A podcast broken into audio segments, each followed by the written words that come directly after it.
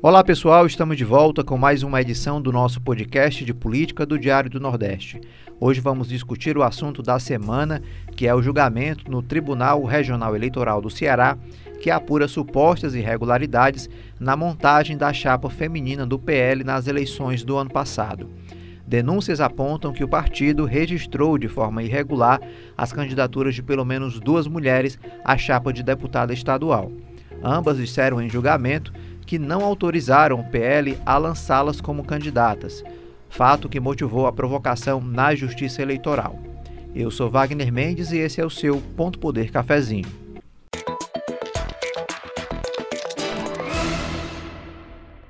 Quem me acompanha nessa conversa é o colunista Inácio Aguiar e a repórter Luana Barros. Tudo bem, pessoal? E aí, Wagner, um abraço para você, um abraço também para Luana. Vamos trocar uma ideia aqui sobre cassação de mandato, né? Coisa curiosa na política, né? Olá para todo mundo que está nos ouvindo. Prazer estar tá aqui acompanhada de Wagner Mendes e Inácio Aguiar, que também está acompanhando toda essa história essa semana toda. Pessoal, antes da gente começar aqui nas perguntas, né, nos principais pontos, vou contextualizar um pouco desse assunto aqui para você. O Tribunal Regional Eleitoral ele começou a julgar o caso envolvendo a chapa do PL na segunda-feira, dia 15.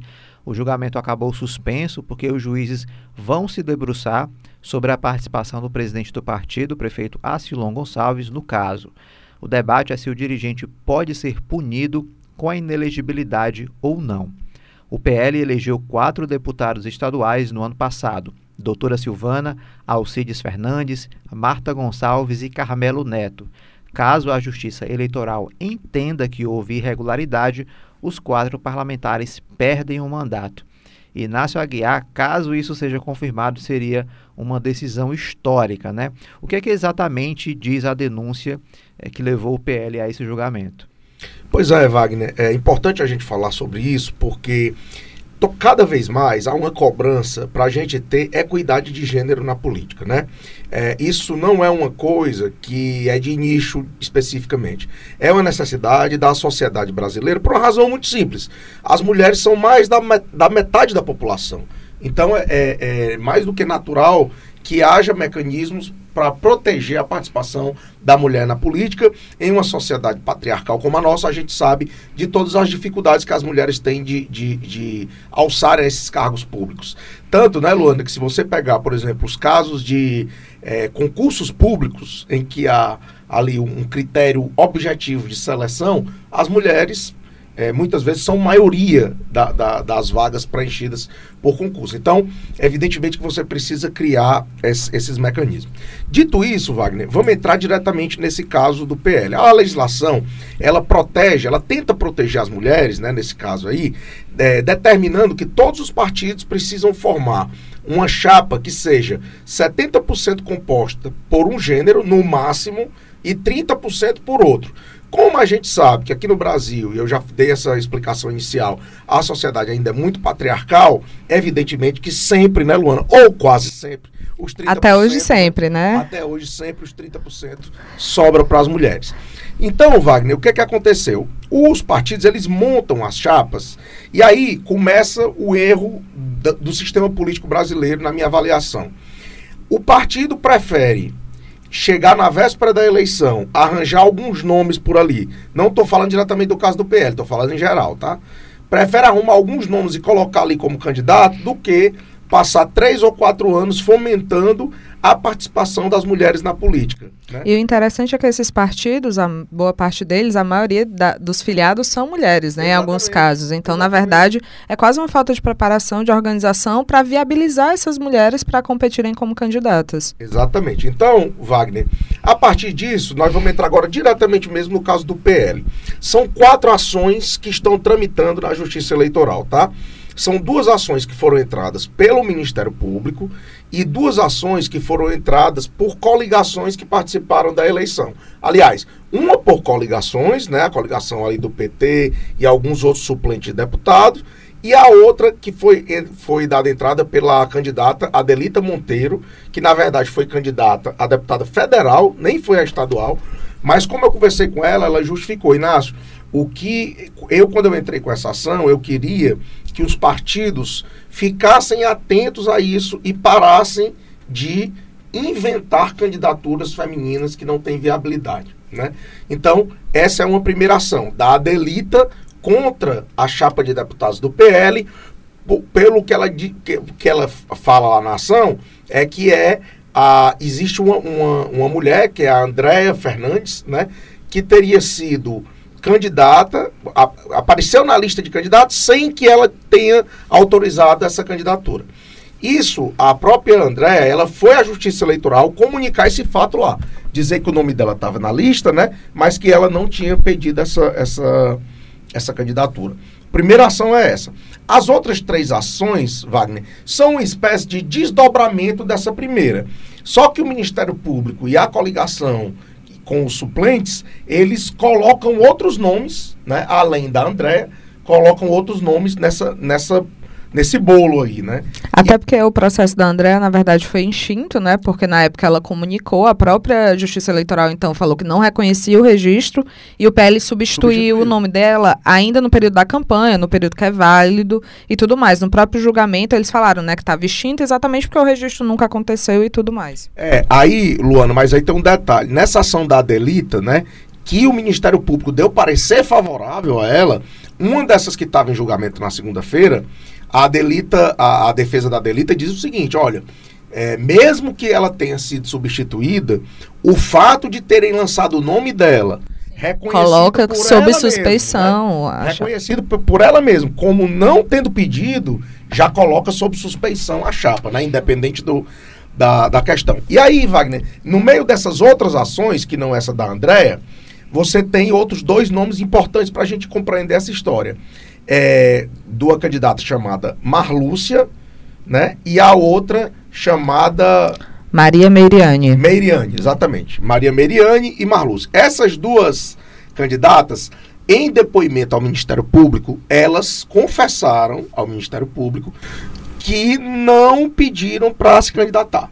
Né? O promotor eleitoral, Samuel Arruda, até falou: ah, eu estou usando o termo confessar aqui, mas na verdade elas não fizeram nada de errado, né? Porque elas não estão Elas relataram, na verdade, elas que foram relataram. vítimas aí, né? Supostamente vítimas de um, de um processo que elas não tinham conhecimento. Exatamente. Elas não, não pediram para ser candidato. Tanto, Wagner, que o Ministério Público coloca lá como argumento, além dessa questão do depoimento delas, o fato de as candidaturas não terem prestação de conta, ter sido, ter sido zerada a prestação de contas dela o fato também de, de, de elas não terem ido fazer os protocolos de candidatura, que é assinar o DRAP, tirar foto da campanha. As fotos dela foram, usaram da, foram usadas da campanha de 2020. Então, tinha lá uma série de elementos né, que, evidentemente, o PL contestava né, e continua contestando.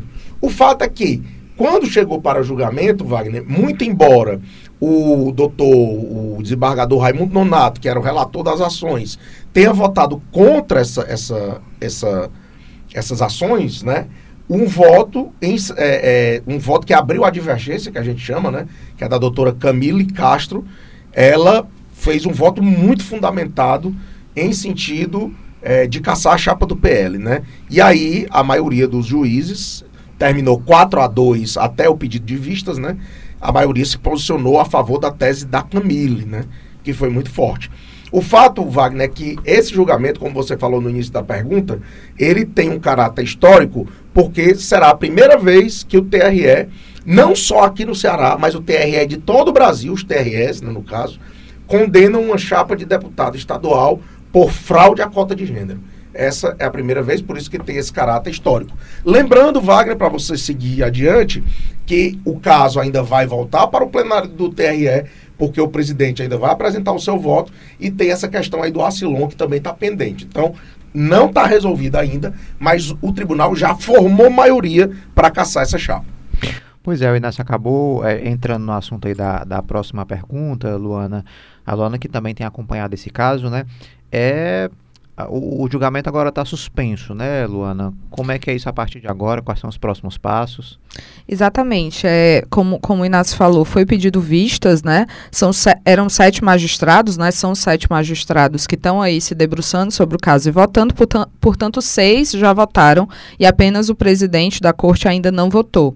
É pouco comum, conversei com alguns advogados eleitorais, alguns professores especialistas nessa área, e eles me relataram que é muito pouco provável, é pouco comum, histórico historicamente, o TRE, no TRE, os magistrados voltarem atrás do voto. Ele, eles ainda podem, porque o julgamento não foi encerrado, ele deve ocorrer novamente, né? Deve estar em pauta novamente, possivelmente na sessão do dia 30 de maio. Então, assim, ainda não foi confirmado, mas a previsão é que seja retomada ainda agora nesse mês. E eles podem voltar atrás, eles podem mudar o voto. Porém, historicamente, isso foi muito pouco comum que ocorresse. Então, aí, se a gente supor que eles sigam, né, vamos dizer assim, a, a tendência que eles vêm adotando nos últimos tempos, é, é possível que, de fato, essa chapa seja caçada, independente do voto do presidente, já que ele não tem mais, é, enfim, votando, não tem mais como né, tirar essa maioria aí pela cassação. Mas o Tribunal Regional Eleitoral, ele é o, o tribunal que se chama de origem é, da, da, do processo, ou seja, é o primeiro tribunal onde está sendo votado esse julgamento, onde estão sendo investigados essas, esse processo e onde está sendo julgado aí pelos magistrados. Então, mesmo que se confirme a cassação, é, a composição da Assembleia Legislativa não muda de imediato. Precisa ir para o TSE, é, no caso precisa porque os, os próprios parlamentares, né, que você citou aí no início do programa, eles já falaram que vão entrar com recurso, né, Carmelo Neto, doutora Silvana, Alcides Fernandes, Marta Gonçalves, já indicaram que vão sim entrar com recurso aí na Corte Superior.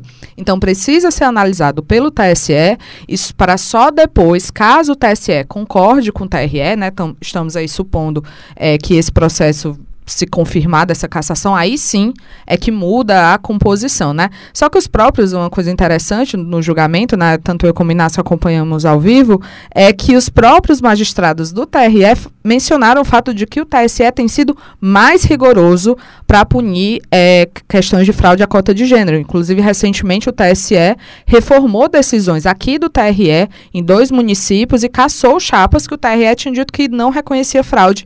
Foi para o TSE e o TSE disse que não, reconhece sim as fraudes e as chapas foram caçadas. Então, assim, é, fica talvez uma situação complicada exatamente por, essa, por esse maior rigor que o TSE tem adotado nessas decisões. Lembrando, né, Luana, que esses dois casos aí que você falou do que estão no TSE, que o TSE reformou a decisão aqui do Estado, são casos de vereadores de 2020. Exatamente, porque até o. Exatamente, em Itaiçaba e, e em Tururu. Exatamente. Foram esses dois casos. Agora, uma coisa interessante, Luana, que você falou aí, é essa questão da possibilidade do juiz mudar o voto, né? Recentemente a gente teve no TRE um caso que acabou acontecendo isso.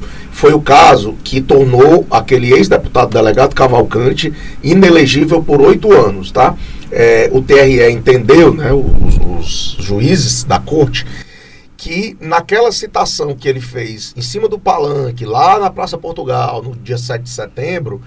do ano passado, né? É, do ano passado, que o Bolsonaro em tese o Bolsonaro iria ganhar na bala, né? Foi mais ou menos isso que ele falou. Se não ganhasse nas urnas, é, ia ganhar na... nas urnas, ia ganhar na bala. Então, lá aconteceu o seguinte: o desembargador Raimundo Nonato era o relator, ele votou contra a, a, a, inelegibilidade, né? E aí foi pedido vistas. E, aliás, votou ele, votou a Camila e também votou contra a, a, a, a, a inelegibilidade. Quando um dos, dos juízes pediu vistas, quando na outra sessão que chegou o processo, a doutora Camille mudou o voto, certo? Então, recentemente, a gente tem um precedente disso. Ela tinha votado pra, pela não inelegibilidade dele, e aí ela mudou o voto e, e passou a votar é, pela inelegibilidade, depois de um voto muito fundamentado do doutor George Momenstein, que é juiz federal, que é professor, né, um cara brilhante aí da Justiça Federal. Saiu há pouco, inclusive, Foi, do. Saiu agora há pouco do TRE, um pouco antes, inclusive, desse julgamento de segunda-feira. Então, é, Wagner, diante dos votos, né, um voto tão profundo como foi do desembargador Raimundo Nonato, que foi contra a cassação, e outro tão forte voto também da Camille pela cassação e as adesões que foram acontecendo ali no plenário, eu sinceramente, pelos anos que eu já tenho é, vendo esses casos, acho muito difícil que algum dos juízes vá mudar o posicionamento nesse caso. Não é impossível, mas pelo que eu vi ali, eu acho muito difícil isso acontecer. Outra coisa, é, que também foi chamada a atenção por alguns especialistas com quem eu conversei, até a professora Raquel Machado, professora de Direito Eleitoral da UFC, é que existe uma jurisprudência, ou seja, existem vários casos, o que é que isso significa, né, para quem está nos ouvindo? Existem vários casos em que essa questão da fraude à cota de gênero foi julgada pelo próprio TRE, em que as chapas foram cassadas, então existe uma série de elementos que vêm sendo considerados ao longo de todos esses julgamentos, a gente teve, para quem está nos ouvindo ter noção, 23, pelo menos 23 vereadores cassados por fraude à cota de gênero nos dois últimos anos. Isso a gente está falando é, das cassações que alcançaram pessoas eleitas. Existe, tiveram cassações de chapas por fraude à cota em que o partido em questão não tinha eleito é, nenhum vereador. Então, assim, já existe uma quantidade é, considerável de, de, julgamentos, elementos e elementos que se repetem nesse processo, né? Era o que os especialistas mencionavam. Então, isso também acaba colocando aí, é, talvez, uma pressão a mais para que não haja uma mudança de voto. Olha, agora. Deixa eu só fazer uma observação antes de você falar, porque quando a gente vai fazer um, um raciocínio, Wagner, sobre o, o, o, macro né, dessa história toda, é, eu posso considerar, Wagner, individualmente, até assim, ó. Pô, o, o PL teve 490 mil votos. Você vai caçar uma chapa inteira, inclusive do deputado estadual mais votado do, do estado, que foi o Carmelo Neto, por conta de um problema que não foi diretamente dele, né? Foi um problema da direção partidária. Aí, Luana, sem entrar nesse mérito, eu já digo o seguinte: isso faz parte, Wagner, do problema cultural do sistema político brasileiro, que é achar que os partidos eles são meros cartórios que você vai ali, coloca ali o nome que quiser, bota na urna e todo mundo vai pro voto e quem ganhar, ganhou. Não... não pode ser assim. Então, o que a gente espera, Luana, é que essas decisões, independente do desfecho, pelo menos essa, pelo menos essa é a minha expectativa, Wagner, que independente do desfecho, os partidos e os candidatos passem a olhar com seriedade para essa questão aí da formação das chapas eleitorais. Acho que isso é fundamental. Até porque é, a Justiça Eleitoral entende que o voto é do partido e não do candidato, né?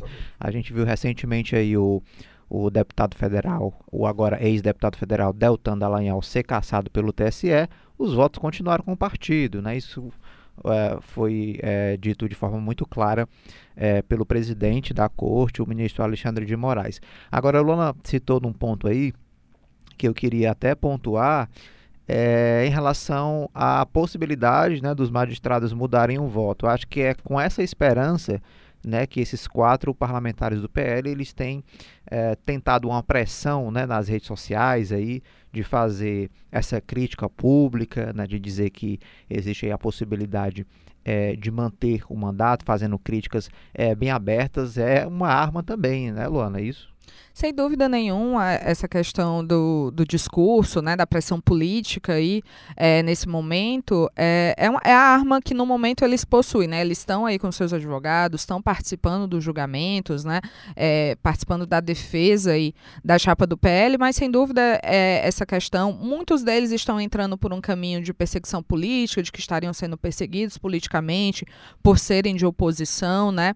E de fato a chapa é de oposição, caso seja confirmada a decisão, né, é a oposição na Assembleia vai diminuir consideravelmente, com deputados bem atuantes, inclusive, mas no caso o julgamento ele é bem técnico, né? A fraude à cota de gênero não é uma coisa nova, não é uma coisa. A cota de gênero foi criada em 2009, então a gente tem aí quase 15 anos disso, né? E por mais que dá, dê para compreender, como, como o Inácio falou, de que de fato esses parlamentares, é importante até deixar muito claro isso, né? Esses parlamentares, não existe nada na investigação que mostre alguma ligação deles com essa cota, que eles sabiam, que se omitiram, nada disso. Mas o que, é que a justiça considera? Como a chapa para cargos proporcionais ela é única, é, você apresenta a sua candidatura individual, mas a chapa ela é apresentada em conjunto. Então, se tem uma candidatura fictícia que contamina essa chapa, toda a chapa está contaminada e não cumpriu a regra e tudo mais. Então, eu acho que é importante fazer essa diferenciação. É claro que os, os parlamentares têm todo o direito de se manifestarem, os próprios eleitores também, mas é isso, é preciso ter atenção, né? Esses, é, esses partidos, esses, essas chapas, foram apresentadas lá atrás e, infelizmente, caso seja comprovado, confirmado aí, é uma questão jurídica, é uma questão de falha e até, na verdade, não é nem de falha, é de tentativa de burlar a legislação que está há tanto tempo já em vigor. Agora, é, a legislação já é dura, sim, né? Caçar a chapa de todo mundo, para que essas irregularidades elas não sejam cometidas, né?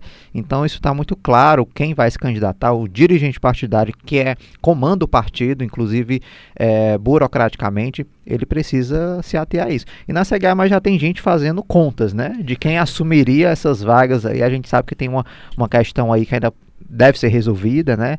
É, desses cálculos eleitorais, mas já, já tem gente ali ansioso. Pois é, Wagner. É, eu faço até uma regressãozinha agora na hora de responder essa tua pergunta, Wagner, porque a ação da Adelita, para você ter uma ideia, Luana, ela foi movida em setembro do ano passado, a primeira ação sobre esse assunto. Ou seja, não tinha nem acontecido ainda a eleição e a ação da Adelita já estava questionando essa chapa do PL, tá? Eu vim atentar para isso naquelas conversas que a gente tem de corredor lá da Assembleia, né? Em que uma fonte lá da Assembleia me deu uma dica para que eu desse uma olhada nesse processo, né?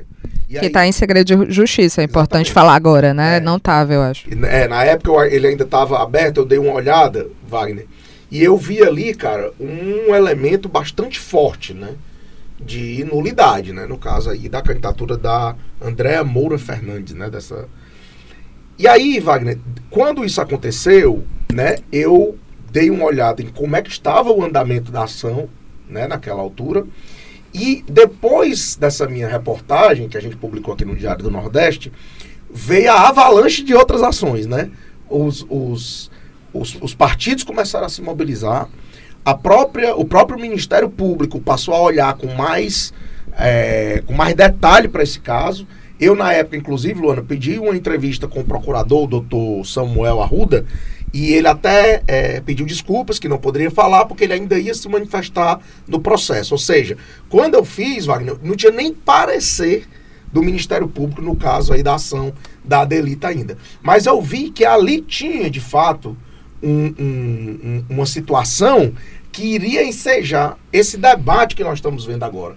Inclusive, na, na época, eu procurei os advogados né, das partes e todos eles, inclusive o dos deputados do PL, foram unânimes em me dizer, Inácio, esse será o maior julgamento da Justiça Eleitoral do Ceará relativo ao ano de 2022. Será, de fato, um divisor de águas. Então, a partir dali, Wagner, todo mundo começou a fazer conta, né? Porque é uma coisa inevitável na política, né? Quando surge a primeira especulação, todo mundo começa a fazer conta. Há muitas correntes aí, Wagner, porque o que é que acontece? Confirmada essa decisão, inclusive pelo TSE, o que é que vai acontecer? Na prática, né? O PL vai perder todos os votos, vai ser, vai, vão ser anulados todos os votos dados aos candidatos do PL, e os quatro deputados eleitos, evidentemente, vão perder os mandatos. Então, o TRE ele vai ter que abrir uma, um novo cálculo do quociente eleitoral que é usado para eleger as bancadas partidárias, tá? Diante disso, Wagner, é possível que essa contagem que eu tenho não esteja tão segura, né? Mas, pelo que os especialistas estão falando aí, né? Seria uma vaga para o MDB, que seria, no caso, o Aldic Mota, seria uma vaga para o PT, no caso, Niso Costa, uma para o PDT, Bruno Pedrosa, e outra para o PSDB, deputado Elvio Araújo, que é o conhecido Gordinho Araújo, né? Então, em tese seria isso, mas a outra candidatura aí também que observa isso com muita atenção, que é o, o ex-deputado Heitor Ferrer, né, do União Brasil. Ele é um também que está ali, ficou na primeira suplência do União Brasil e pode pegar aí uma vaga dessa na Assembleia. É, Luana Barros é uma situação aí, como o Inácio falou, é questão de grande repercussão né, e que pode trazer lições para os partidos, principalmente para quem comanda esses partidos e que quer construir né, uma, uma, é, um grupo, uma chapa forte e de fato com representatividade. Não, sem dúvida. A gente está vendo aí uma, o primeiro julgamento no Ceará, tem um outro julgamento também acontecendo, se eu não me engano, em Mato Grosso, também relativo à, à chapa de deputado estadual. É, mas lá, por exemplo, caso haja cassação, é só um deputado, aqui são quatro deputados estaduais, uma quantidade imensa de votos. É, e eu acho, é, conversando novamente, né, a gente conversou muito com, com especialistas, com professores dessa área, porque, enfim, o direito eleitoral ele tem muitas nuances, é importante esse contato. É, e eles falavam que a justiça eleitoral sempre preza muito pelo voto, né? Tem que ser muito grave uma prova, tem que ser muito robusta uma prova para anular uma quantidade grande de votos. Quanto maior, né? Então, por isso, por exemplo, que às vezes a gente vê muito mais cassação de vereadores e tal, porque é uma quantidade menor de voto, às vezes é mais fácil comprovar, as provas são mais robustas. É diferente você anular, por exemplo, 10 mil votos, 20 mil votos, ou no caso do PL, anular 500 mil votos, né? Quase 500 mil votos. Então, há uma diferença grande, o que não significa que você não deve é fazer cumprir a lei da mesma maneira. A lei é igualitária, seja no caso de cassação de vereador, de deputado estadual, federal, enfim, é igualitária. Então, na verdade, o que a Justiça Eleitoral está tentando demonstrar aí é que é importante sim essa, essa quantidade de votos, isso é, isso é levado em consideração, sem dúvida nenhuma, mas é importante que esses partidos sigam a legislação. É tão simples, né? Eu, eu fico pensando assim: você tem uma quantidade expressiva de mulheres, eu acho que não cola mais, eu espero que não tenha nenhum dirigente partidário nos ouvindo, ou nesse mundo que não esteja também nos ouvindo, querendo colar a pencha de que, ah, porque as mulheres não se interessam por política, ou porque ah, é, a gente não é procurado pelas mulheres, porque eu espero que em pleno 2023 isso não cole mais em ninguém. As mulheres são sim interessadas em políticas, elas estão sim querendo fazer esses espaços. O que houve foi uma exclusão histórica dessas mulheres, desses espaços, e é muito difícil é, para essas mulheres que têm séculos é, de atraso na participação política ascenderem a esses espaços, principalmente quando os partidos, eu acho que aí é, a gente precisa cada vez mais centrar essa discussão é, nos partidos, né? Desde que eu comecei a acompanhar mais de perto a política, muitas vezes isso ficava a ah, nossa subrepresentação na Assembleia e você ficava olhando para as casas legislativas, para as prefeituras, para os governos que não tinham mulheres. Mas na verdade tudo isso começa nos partidos, né? Se a gente não tem uma democracia interna, se essas mulheres não estão em diretorias, em espaços de poder dentro dos partidos, que é quem toma a decisão, são os dirigentes partidários que registram, as, que vão convidar as, as candidaturas, que vão ver quem é que tem potencial, que vão, registram essas candidaturas, apresentam essa documentação, que decidem os recursos. Você não faz campanha sem recurso. Então, para essas mulheres, essas candidatas serem competitivas e poderem é, competir em pé de igualdade com os homens, enfim, todos esses candidatos terem a mesma condição inicial né, para alcançar esses postos, elas precisam desse recurso. Então, tudo está ali no partido. E é por isso que eu até considero muito importante que essa discussão esteja sendo mais direcionada é, para os dirigentes partidários. Né? A gente tem esse ponto aí em, em destaque nesse processo do PL Ceará, com o presidente do PL Ceará e também prefeito Deusébio Assilon Gonçalves, que é um dos polos que também está sendo investigado e que, é, embora agora também improvável, é, pode ser sim, pode ficar inelegível, pode acabar sendo punido, né, se for confirmado. A gente tem essa discussão ali a nível de Tribunal Superior Eleitoral, porque esses dirigentes eles são os responsáveis. Não dá mais para você ficar punindo as mulheres, porque o que, é que acontece, né, quando você caça uma chapa? Você, é quando é comprovada a fraude à cota de gênero, você caça a chapa e coloca as mulheres é, que foram identificadas como fictícias como inelegíveis. Na maior parte dos processos, os dirigentes não são sequer investigados, nem constam ali na relação de réus da justiça eleitoral. Mas como? Essas candidatas fictícias, a menos que elas sejam elas mesmas as presidências dos partidos, elas não se colocaram ali sozinha.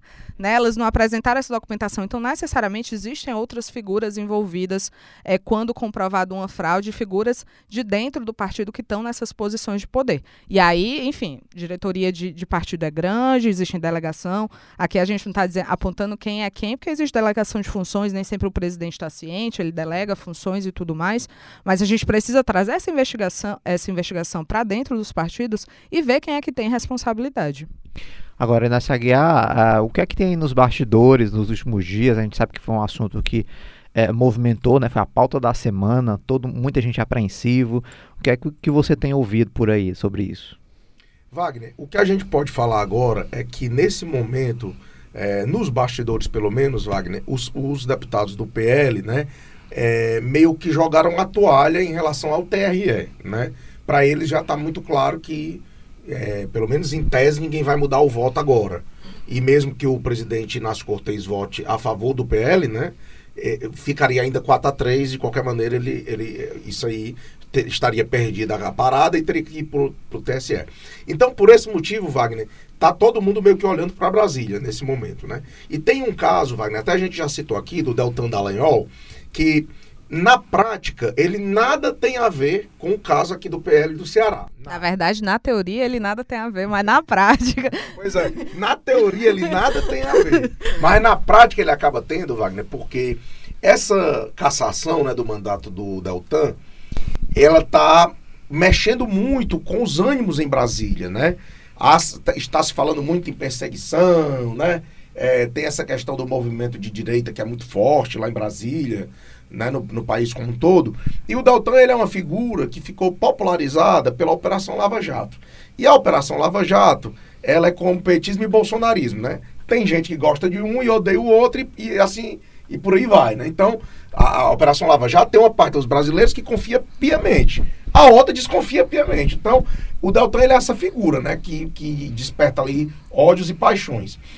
Se essa repercussão do caso do, do, do Dallagnol ela se estender demais, certo? A ponto de pressionar o tribunal, Wagner, muito provavelmente todas as ações que forem no sentido de cassação de mandatos vão, vão ficar mais difíceis lá no, TRE, no TSE, desculpa.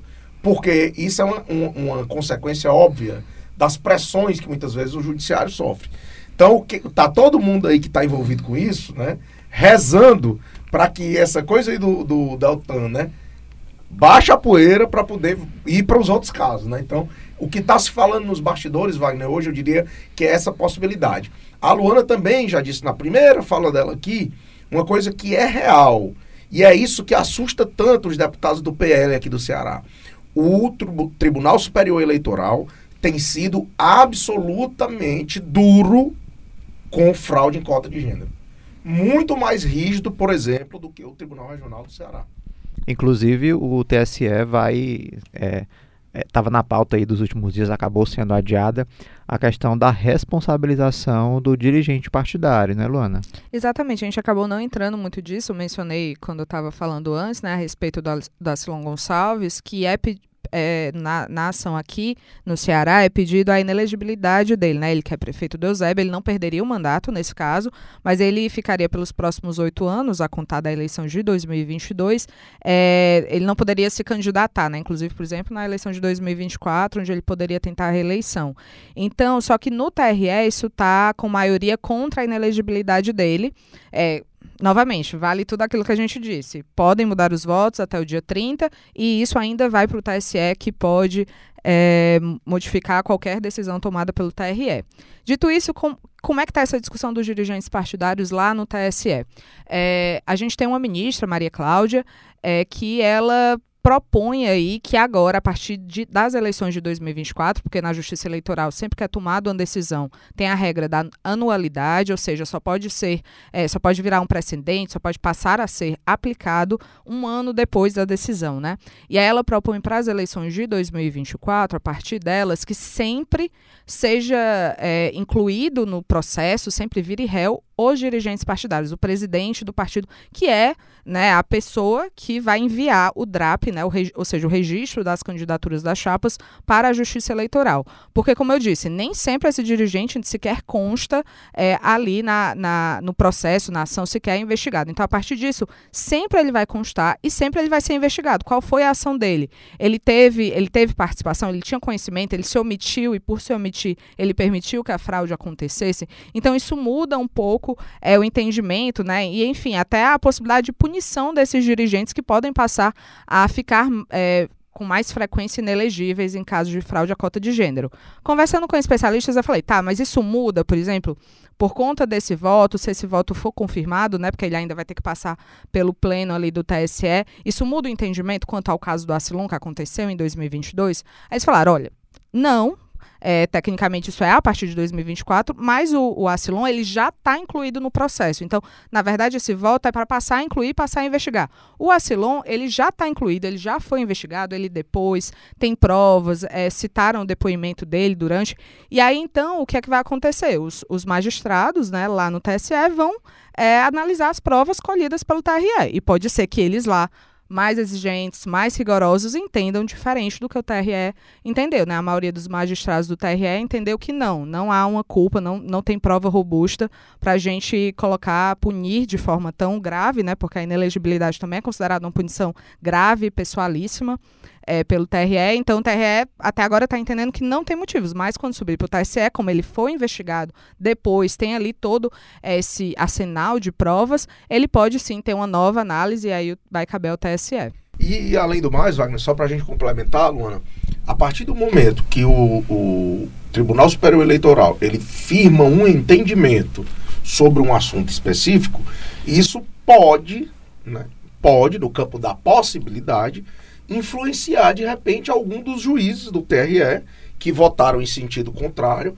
porque depois que a Justiça Eleitoral forma o um entendimento, mesmo que tenha isso que a Luana falou, que é o princípio da anualidade, né, que precisa ser, é, ser a, a, regra começa a valer daqui para frente, mesmo que isso aconteça, quando se forma um entendimento, né, uh, muitos magistrados tendem a ir mais ou menos no sentido desse entendimento. Então, lá, Luana, eu diria, pra, como você falou, que lá no TSE, certamente, os ministros vão mais ou menos na linha em que votaram dessa repercussão geral. Pois é, é, é isso que eu ia dizer, assim, tecnicamente não tem um impacto, mas indica uma tendência, né? Indica uma tendência. Como é que os magistrados estão pensando quanto à punição, né? Isso vai passar a valer para todos os casos a partir de 2024, se for confirmado. Mas a gente tem casos concretos que já estão sendo votados, em que esses dirigentes já são investigados, e isso pode indicar, sim, uma tendência, né? Como é que esses magistrados estão pensando a punição dos dirigentes partidários. Cenas dos próximos capítulos, né? Wagner Mendes aqui tá nervoso que a gente falou de demais é, nessa garra. Olha, falamos demais, viu? Hoje, hoje vocês falaram muito, mas também é um assunto que realmente requer muita contextualização, é, é, dado o ineditismo dele, né? A gente já comentou sobre isso. É, como a Luana pontuou, até o final do mês, esse assunto deve voltar à pauta do Tribunal Regional Eleitoral. A gente também vai ficar mapeando aí é, a pauta do TSE sobre essa história é, da culpabilidade dos dirigentes para informar você sempre é, em primeira mão, não só aqui no Ponto Poder Cafezinho, mas também é, no Diário do Nordeste. É, muito obrigado aí a vocês que participaram hoje, Nácia Aguiar, Lona Barros. É, até a próxima, né? Grande abraço, Wagner, para você, para todo mundo que nos acompanha, para você também, Luana, que foi uma debatedora aqui fenomenal. E até a próxima, meus amigos.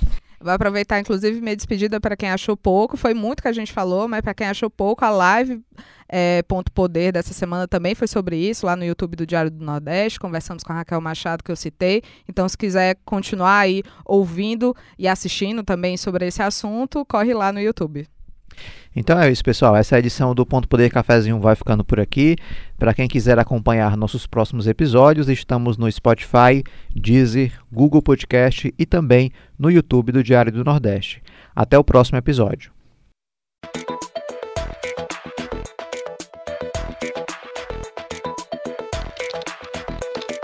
Ponto Poder.